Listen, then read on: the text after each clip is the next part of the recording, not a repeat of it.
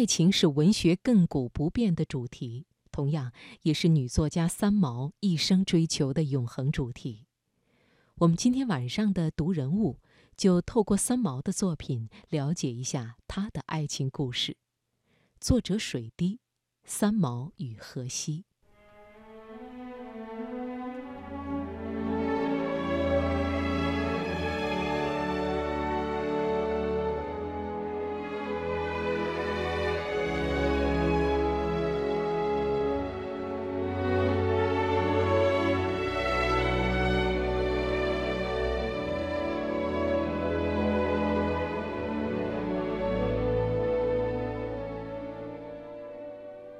一九六七年，初恋失败后，三毛去了西班牙马德里文哲学院留学。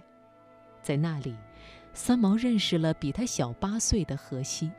很快，荷西就爱上了这个洒脱爽朗的东方女孩，并且郑重地请她等六年，因为六年过后，荷西就能上完大学、服完兵役，就可以娶她了。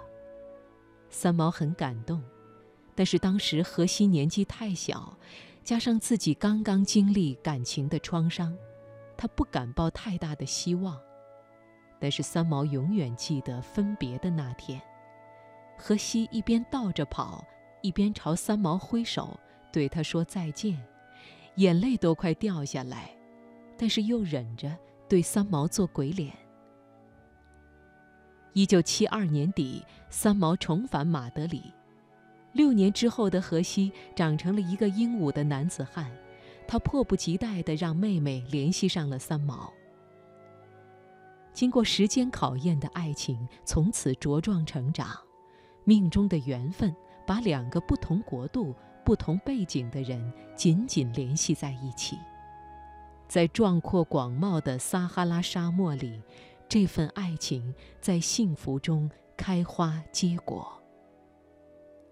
三毛在《大胡子和我》一文中这样写道：“结婚前夕，大胡子曾经问过我：‘你想要一个能赚多少钱的丈夫？’我回答：‘看得不顺眼的话，千万富翁也不嫁；看得中意，亿万富翁也嫁。’那说来说去，你就是想嫁个有钱人了。”我叹了口气：“唉，不一定，那得看嫁谁。”要是我呢，那够吃就行了。你吃的多吗？我慌忙说：“不多不多，还可以再少点。”我就这样成为了大胡子河西的太太。当然，事实上绝不可能仅仅因为这几句对话就决定了三毛的终身大事。但是这些幽默的对话，这种诙谐的语调。却把一对早已深深相爱，而且即将结婚的情侣，那幸福的心情、开朗的性格、俏皮的神态，表露得淋漓尽致。三毛把爱情看作生命的支柱，他曾说：“我的写作生活就是我的爱情生活，我的人生观就是我的爱情观。”三毛是个浪漫多情、才华横溢的女子。他具有天生的浪漫情怀，他可以痴迷于毕加索的油画，可以用一堆普通的石头画出一个丰富多彩的世界，可以到处拾破烂，把简陋的小屋变成美丽的宫殿，惹得房东眼红，甚至要涨房租。他还会突发奇想地说：“母亲寄来的粉丝是冻在高山上的雨丝。”美味的猪肉干是中国润喉片，把荷西唬得发愣。结婚记中记录了他在沙漠中与荷西仓促结婚的戏剧性过程，种种滑稽可笑与庄严的结婚仪式交织在一起。而新婚的礼物，丈夫荷西送给三毛的不是鲜花玫瑰，而是一个骆驼头骨。但是在三毛的眼里，却是一个巨大的惊喜。素人渔夫讲的是三毛与荷西在沙漠中结婚后，并不富裕的生活中，为了节省开支而去海边捉鱼的趣事。虽是满载而归，能够卖鱼赚钱，值得庆幸。然而故事的结局却是出人意料，在捉鱼卖鱼之后赚了三千多块，却在餐厅就餐时遇见荷西的上司，最终用十二倍的价钱吃了自己卖的鱼。当第二天早晨，荷西庆幸还有一笔卖鱼的收入可以去取回时，三毛却突然发现这笔快到手的收入证明已经被洗衣机的肥皂泡烂了。所以三毛只好说：“荷西，最后的鱼也溜掉了，我们又要吃马铃薯饼了。”正是因为这份豁达与幽默，让他们感受到贫困的沙漠可以变成人间的天堂，琐碎的家务也可以充满诗情画意。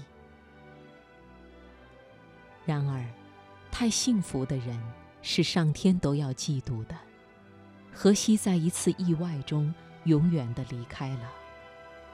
荷西走了，三毛整日沉溺于悲痛之中，不能自拔。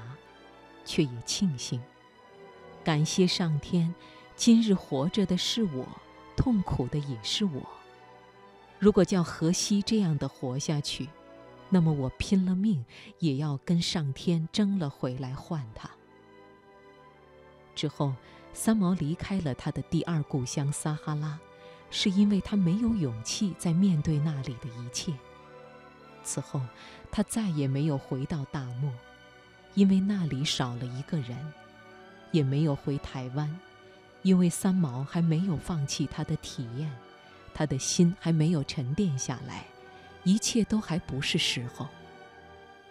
三毛依然踏上了流浪的征途，在之后的流浪中，也曾有过几段感情经历，然而，他们却仅仅是三毛流浪途中的过客。在萍水相逢的瞬间，放出一丝光亮，却又擦肩而过，空留惆怅。三毛曾说过：“婚姻和爱情的模式在世界有千万种，而我的看法是，女人是一架钢琴，遇到一位名家来弹，奏出来的是一支名曲；如果是一个普通人来弹。”也许会奏出一首流行曲，要是碰上不会弹的，恐怕就不成歌了。